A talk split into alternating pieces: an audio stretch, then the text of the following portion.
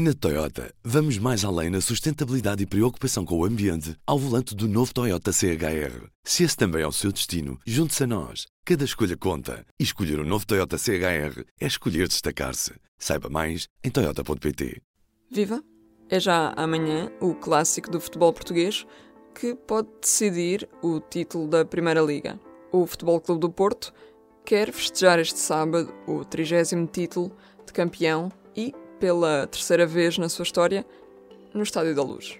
Mas nem só do duelo Benfica-Porto vive este fim de semana. Na Liga de Futebol Feminino, domingo é dia de Derby Lisboeta.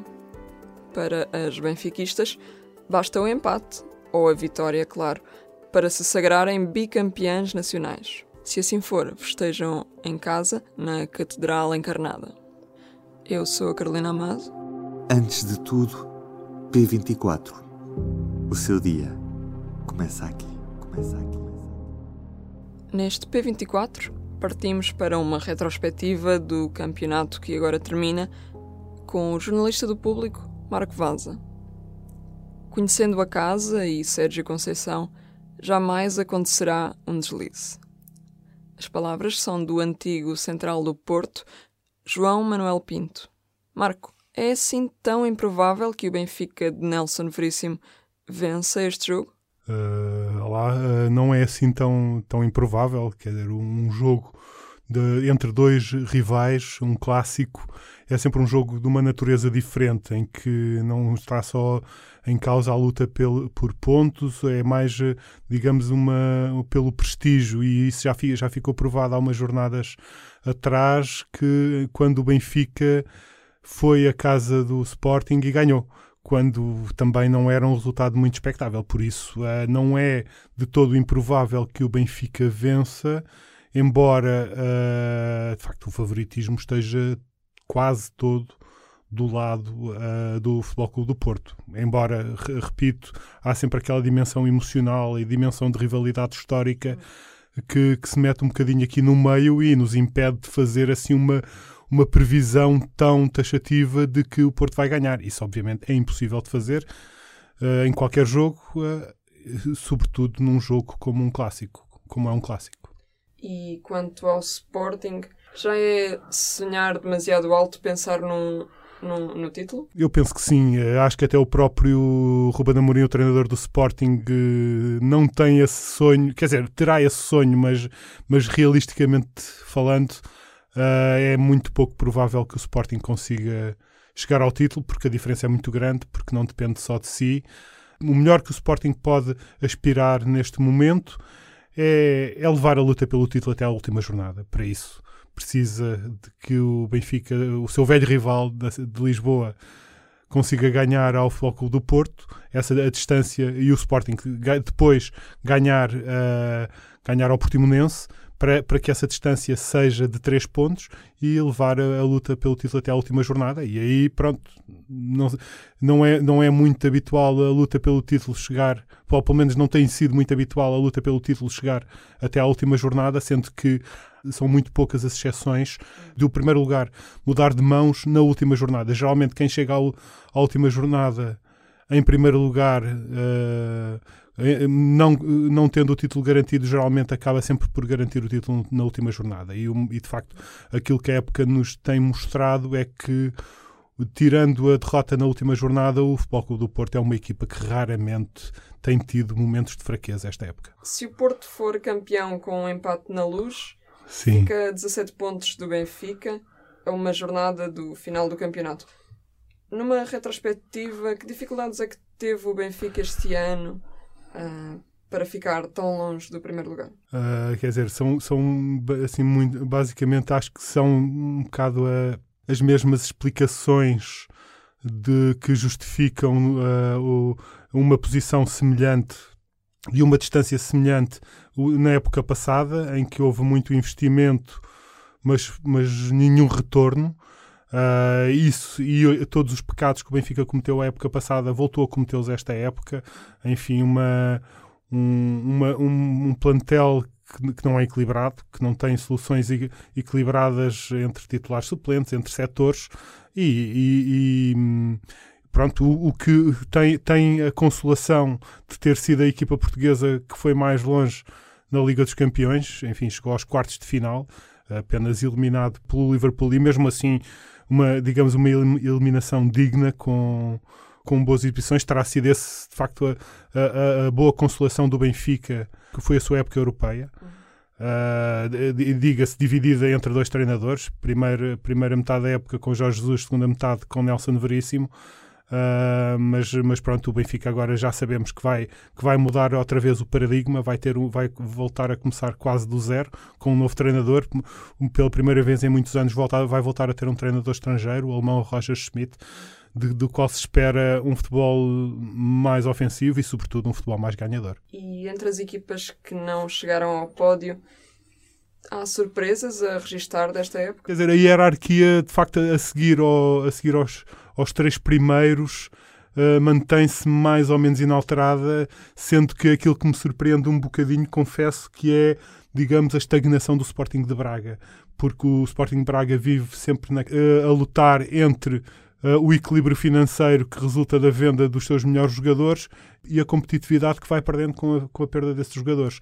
Ora, é nesse equilíbrio que o Sporting, tem, o Sporting de Braga tem vivido uh, e, de facto, António Salvador tem transformado o presidente tem transformado o Braga nos últimos anos num, num clube ganhador, num clube de topo do futebol português. Uh, já, eu estava à espera que, se calhar, que este ano, com a manutenção da aposta num treinador, num determinado núcleo de jogadores, que dessem um, salto maior e se aproximassem e voltassem a, aproximar-se uh, do, do, do, da luta pelo título, algo que este ano estiveram sempre muito longe de estar.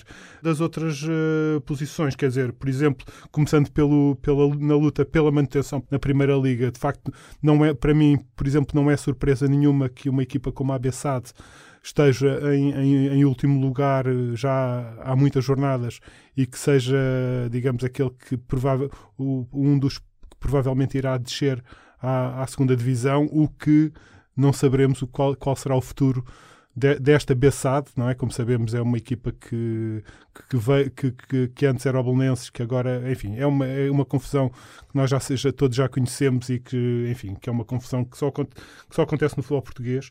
Uh, Surpreendeu-me, por exemplo, uh, a, bo a, boa campanha do, Boa, do Boa Vista, surpreendeu uma boa campanha do Estoril Praia, sobretudo na primeira metade da época. Uh, também fiquei agradado com uh, com, digamos, o bom futebol que às vezes o Vizela foi, foi apresentando, como aliás, ficou bem presente na, no, no, último jogo com o Floco do Porto, uh, com uma, uma, equipa com, com, de autor, quase, com um treinador muito carismático e muito engraçado. Uh, o Santa Clara, também outra equipa que também tem tido alguns problemas uh, a nível de direção e, de, e, de, e da estrutura da SAD. Uh, mas que tem, tem, também tem um projeto futebolístico muito interessante. Vitória Guimarães, que na verdade também teve momentos interessantes nesta época, mas repare que o sexto classificado está a 18 pontos do quarto classificado, que é o Braga, portanto há aqui uma decalagem muito grande entre os quatro primeiros e, o, e todos os outros uh, 14, todas as outras 14 equipas. E eu, eu, diria que em termos de surpresas uh, agradáveis uh, estamos é, é, é, mais ou menos isto. E pronto, na luta de facto pela manutenção para além da Bessat que que já que diria que não, já não tem grandes hipóteses, também o Moreirense está um bocado nessa, nessa, nessa posição, não é uma equipa que, tam, que tem estado muitos anos na, na Primeira Liga, pare, parece-me difícil, mas não impossível, claro, que se mantenha na, na, na, Primeira Liga e pronto, o Minho vai perder uma das suas muitas equipas na Primeira Divisão. Olhando agora para a Liga de Futebol Feminino, este fim de semana também há derby entre Sporting e Benfica na luz. O que é que podemos esperar deste jogo? É verdade. Uh, um dia depois da, do, do Benfica Porto no Estádio da Luz, o Estádio da Luz volta a ter no domingo um jogo grande. Portanto, temos dois jogos grandes na Luz, no relevado da Luz, este fim de semana. E isso Uh, enfim, é um jogo que pode, pode dar campeão, tal como, tal como o clássico do, de, de sábado, uh, mas para a equipa da casa, porque neste momento estamos na fase de apuramento do campeão do, da, Liga, da Liga Feminina. O Benfica é o líder isolado, tem seis pontos de vantagem sobre o seu adversário do domingo, que é o Sporting.